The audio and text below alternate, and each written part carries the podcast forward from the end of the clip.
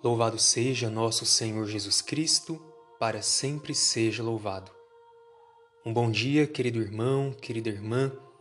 Mais um dia se inicia com a graça de Deus e a Ele a nossa gratidão pelo dom de nossa vida. Nesta manhã de sexta-feira da segunda semana da Páscoa, dia 16 de abril, formamos comunhão com tantas outras pessoas que rezam conosco por isso, apresentemos ao Senhor as nossas intenções. Rezemos juntos a nossa oração da manhã. Em nome do Pai e do Filho e do Espírito Santo. Amém. Senhor, no silêncio deste dia que nasce, venho pedir-te paz, sabedoria e força Hoje quero olhar o mundo com olhos cheios de amor, ser paciente, compreensivo, humilde, suave e bom. Ver teus filhos por trás das aparências como tu mesmo os vês, para assim poder apreciar a bondade de cada um. Fecha meus ouvidos a toda murmuração.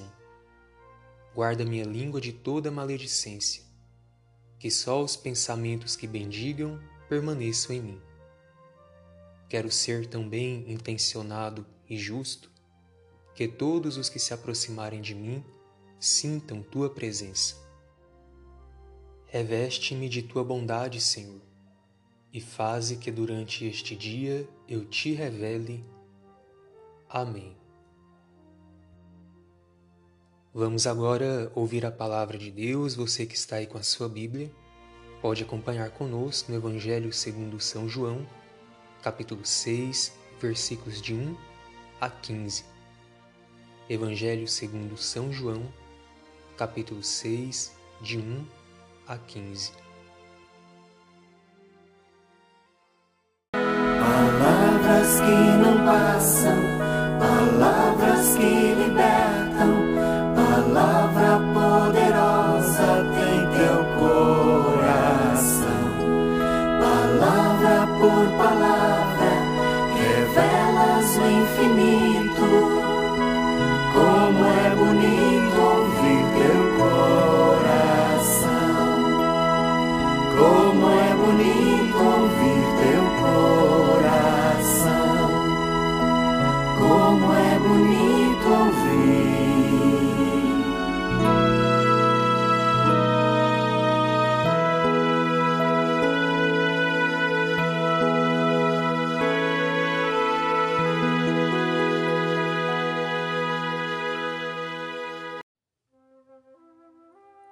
O Senhor esteja convosco, Ele está no meio de nós.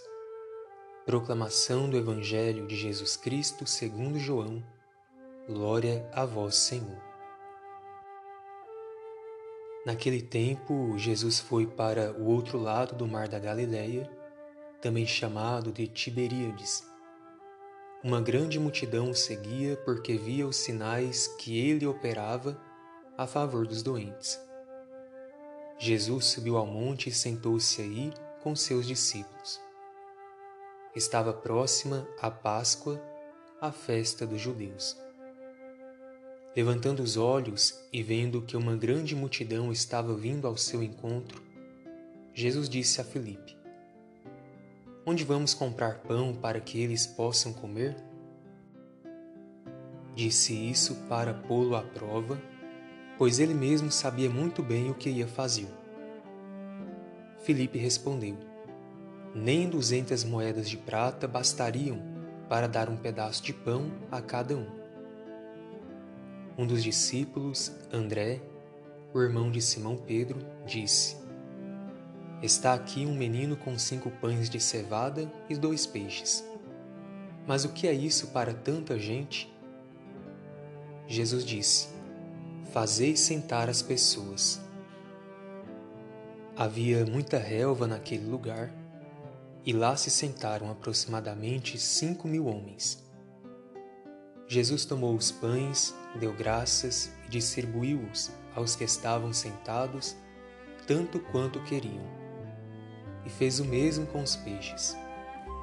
Quando todos ficaram satisfeitos, Jesus disse aos discípulos: Recolhei os pedaços que sobraram para que nada se perca.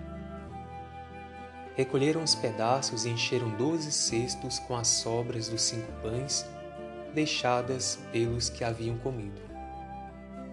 Vendo o sinal que Jesus tinha realizado, aqueles homens exclamavam: Este é verdadeiramente o profeta, aquele que deve vir ao mundo. Mas quando notou que estavam querendo levá-lo para proclamá-lo rei, Jesus retirou-se de novo, sozinho, para o monte. Palavra da salvação. Glória a vós, Senhor.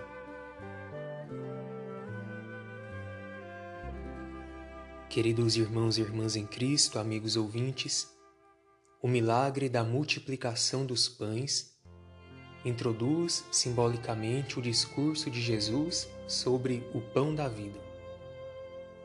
Trata-se de um dos sinais realizados por Jesus para revelar a sua identidade.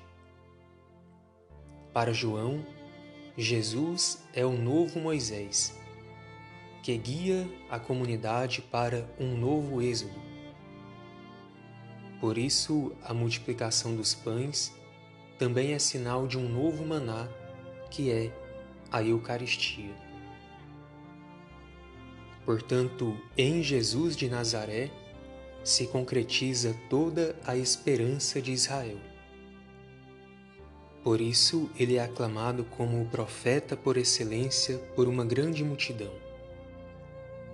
Mas o pão que Jesus oferece ao povo ultrapassa aquela refeição da Páscoa dos judeus e convida toda a multidão para o grande banquete eucarístico.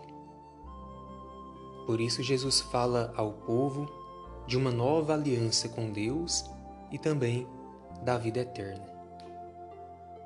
Diz ainda o Evangelho que Jesus sabia muito bem o que precisava fazer, mas mesmo assim ele quis perguntar aos discípulos: Hoje somos nós os discípulos do Senhor.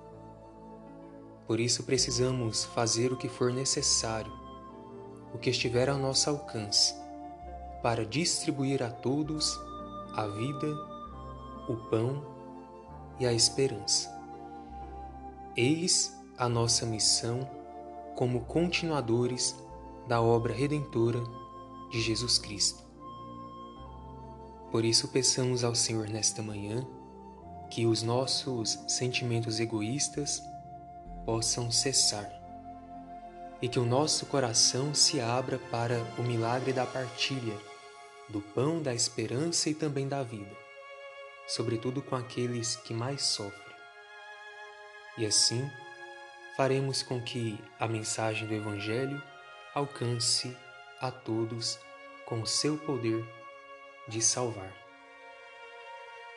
Que assim seja. Amém.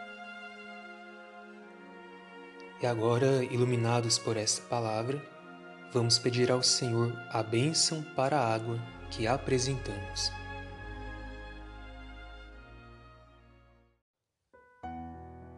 A nossa proteção está no nome do Senhor que fez o céu e a terra. Oremos. Deus eterno e todo-poderoso, quisestes que pela água, fonte de vida e princípio de purificação, as nossas almas fossem purificadas e recebessem o prêmio da vida eterna. Abençoai esta água para que nos proteja e renovai em nós a fonte viva de vossa graça, a fim de que nos livre de todos os males e possamos nos aproximar de vós com o coração puro e receber a vossa salvação. E que ela recorde a água de nosso batismo como fonte que jorra para a vida eterna por Cristo nosso Senhor. Amém. Pai nosso que estais nos céus, santificado seja vosso nome, venha a nós o vosso reino, seja feita a vossa vontade, assim na terra como no céu.